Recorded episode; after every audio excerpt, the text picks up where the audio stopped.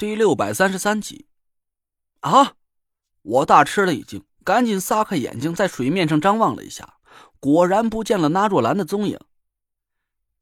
在唐小妞的左边两米左右的地方。郭永哲一边游向岸边，一边大声朝我喊道：“我顺着他说的方向看了过去，在唐果儿左手边不远的地方，几个气泡咕嘟咕嘟的冒出了水面。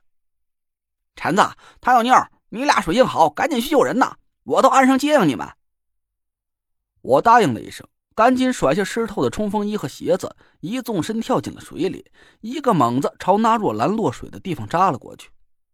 刚才情况危急，我来不及多想。这时候我重新跳进水里，才感觉到水潭里的情况有点不太对劲。那若兰和唐果儿还没走几步就掉进了水潭里，郭永哲分明是用登山杖探过这里的水深，我们几个人都眼睁睁的看着，真的只有小腿深浅。可现在那若兰肥胖的身躯已经完全不见了，我一个猛子越扎越深。感觉已经下潜了至少有三四米的距离，却还没看到那若兰的身影。更奇怪的是，我感觉到水潭里的水温非常诡异。我落水的地方水温冰冷刺骨，就好像是刚从雪山上流淌下来的雪水一样。可那若兰落水的地方却像是一潭温泉，越往下潜，我就越感觉水温有点烫人。我心里暗暗吃惊，生怕那若兰已经被更深处的水给烫熟了。一个直挺挺的影子出现在我下方半米左右的地方，我心里一喜，赶紧吐了半口气儿身子一沉，往那个影子的方向扎了过去。那个影子肯定是那若兰，身体肥胖，四肢粗短，就像是一只直站在水里的大乌龟似的。我潜到了那若兰身边，摆动了几下手脚。把身子调整到和他差不多平行的位置上。那若兰直挺挺的站在水里，衣摆和头发都飘了起来，眼睛死死的紧闭着，鼻孔和嘴巴不停的冒出大大小小的水泡。我赶紧抓住他的衣服，把那若兰翻转了一下，让他后背朝着我，然后把两只手从他腋下穿了过去，抱住他的身子。那若兰好像是被水呛昏了。他已经没有了意识，连动都没动一下，就这么软塌塌的任由我摆布。我抱紧了那若兰，张大嘴巴，一道灼热的水流灌进了我的嘴里。我吞下一口水，双腿使劲一蹬，带着那若兰肥胖的身体朝着水面上浮了上去。我刚从水面上露出头来，唐果儿就抓着一根伞绳游到了我身边。唐果儿把伞绳横过那若兰的胸前。快手快脚的从他腋下穿过去，系紧了。郭哥拉！唐果儿朝岸上喊道。郭永哲应了一声，使劲把那若兰给拉上了岸。唐果儿拖着我的手臂，我们俩游到岸边，爬上岸的时候，我几乎已经虚脱了。我趴在地上，剧烈的咳嗽着，眼前是一阵阵的发黑，感觉眼球就像是要爆炸了一样。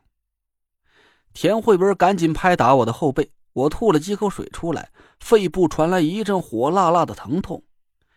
我有气无力的指了指水壶，田慧文赶紧把水壶拧开盖递给我。我慢慢的咽下一小口水，轻轻的喘了半天，这才感觉肺里火辣辣的感觉消退了一点。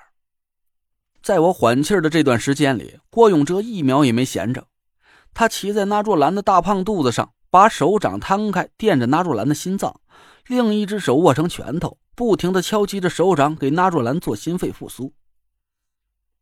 过了半天，一口带着血丝的水从那若兰嘴里涌了出来，顺着嘴角流了一地。那也，醒醒！哎，能听见哥们说话吗？郭永哲不停的拍着那若兰的脸，大声的喊他，可那若兰却毫无反应，还是翻着白眼，软塌塌的躺在地上。嘿，看来哥们得牺牲一下色相了。郭永哲苦着脸，一只手捏住了那若兰的鼻子，另一只手捏着那若兰的脸颊，让她张开了嘴，深吸了一口气，嘴巴朝着那若兰那两片肥厚的嘴唇上凑了过去。俩人亲了七八次嘴那若兰突然从嗓子眼里发出了一声“咳”的一声怪叫，随后就剧烈的咳嗽了起来。我们几个人同时长长松了一口气，七手八脚扶着那若兰坐了起来。溶洞的入口没找着，还多了一个伤员。我们几个人的情绪有点低落。重新扎好了帐篷之后，我们换了衣服，把登山杖横在树杈上，晾晒着各种湿淋淋的衣服和装备。那若兰总算是倒过了这口气儿，她有气无力的倚在一棵树下，盯着水潭发呆，眼神里有点呆滞，那神色就好像是被人怎么着了似的。我走到他身边坐下，查看了一下那若兰的情况，还好，这家伙的体型很肥胖。一身大肥肉在水里产生了巨大的浮力，让他没有在水里陷得更深，所以啊也没伤到肺。但经过这一番的折腾，那若兰的脸色呀白的和张纸似的，喘口气看着都有点费劲。我把压缩饼干递给那若兰，她没接，待了半天才慢慢摇了摇头。我吃了点东西，皱着眉头看着平静像镜面一样的水潭，这里应该有一道结界。让这个水潭看起来只有不到一米深浅。刚才我们应该是无意间破坏了结界封印的阴阳平衡，这才让结界被打破了。那若兰没说话，也不点头，也不摇头，呆坐了半天，他才叹了口气：“这水潭有点古怪。”我没好气的翻了翻白眼儿：“废话，说点有用的行不？要是没有古怪，你能掉到水里，差点把小命给丢了。”那若兰慢慢摇了摇头，神色有点惊疑不定。我是说，这水里的气息不太对劲。